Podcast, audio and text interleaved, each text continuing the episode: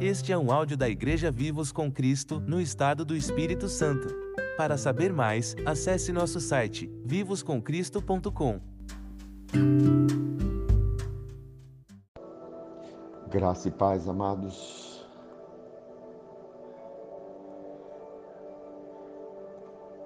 Precisamos ser iluminados para saber qual é a riqueza da sua glória, da sua herança nos santos. Nós somos os santos, consagrados pelo sangue. Não somos mais comuns. Fomos santificados pelo sangue. E para os santos existe uma glória disponível, uma riqueza da glória disponível. Riqueza essa que o apóstolo Paulo chega a falar que são riquezas insondáveis da sua, da sua glória. E ele faz uma oração para que essa glória se manifeste no interior da igreja. Em Efésios capítulo 3, versículo 14 a 19, ele diz assim: Por esta causa me põe de joelhos diante do Pai, de quem toma o nome toda a família, tanto no céu como sobre a terra, para que, segundo a riqueza da sua glória, vos conceda que sejais fortalecidos com poder mediante o seu espírito no homem interior. E eu faço essa oração por nós. Que, segundo a riqueza da sua glória, nós sejamos fortalecidos com poder, com dunamis,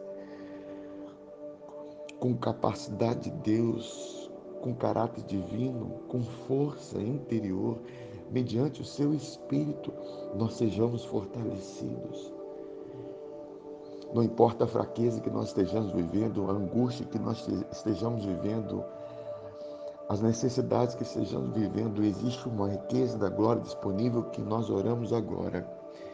Que o Pai nos conceda, o Pai da glória nos conceda, que sejamos fortalecidos com poder, segundo a riqueza da Sua glória. E assim Cristo habite no nosso coração. Não que ele não esteja, mas esse poder vai comunicar a presença dele. Esse poder vai comunicar a, a vida dele em nós. A fim de poder compreender com todos os santos, não é sozinho. Esse poder você não vive sozinho, você vive na comunhão com todos os santos.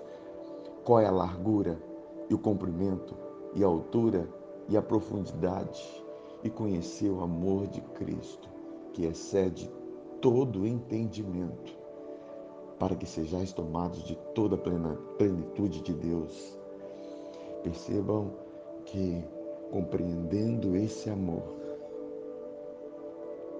que não é como amor humano condicional, mas é um amor eterno, que foi demonstrado na cruz, quando nós ainda éramos pecadores. O amor sacrificial, o amor verdadeiro, o amor benigno de Cristo. Para que nós venhamos compreender esse amor e ser tomado de toda a plenitude de Deus. Que sejamos fortalecidos nesse dia porque tem disponível riqueza da glória do Pai para nós avançarmos, perseverarmos e vivermos em comunhão na presença dele. No nome de Jesus.